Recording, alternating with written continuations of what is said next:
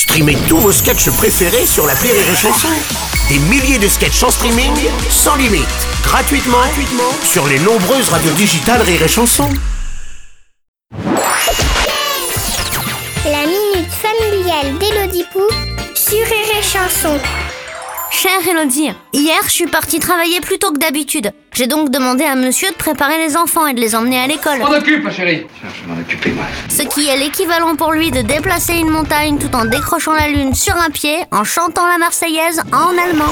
Lass uns ins Vaterland gehen, lass ins Vaterland gehen. Quand j'ai récupéré les enfants le soir, bah fallait voir, hein, c'était le carnaval de Dunkerque.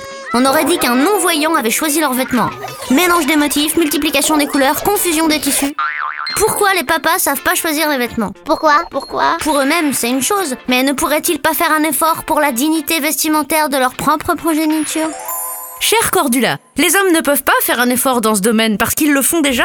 Ils ont habillé l'enfant. Pour eux, leur mission est accomplie. Voilà, mission accomplie. Nous sommes différents. Pour les mamans, habiller l'enfant signifie choisir un haut qui va avec le bas, qui soit pratique, joli à regarder, facile à mettre et à démettre pour que l'enfant puisse favoriser son autonomie et renforcer sa confiance en soi.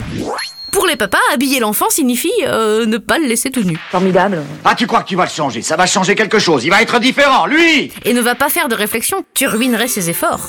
En fait, c'est comme quand tu demandes aux gosses de décorer le sapin de Noël. Tu leur laisses faire un truc moche, et quand ils dorment, tu repasses par derrière et tu fais à ta sauce, et tout le monde est content.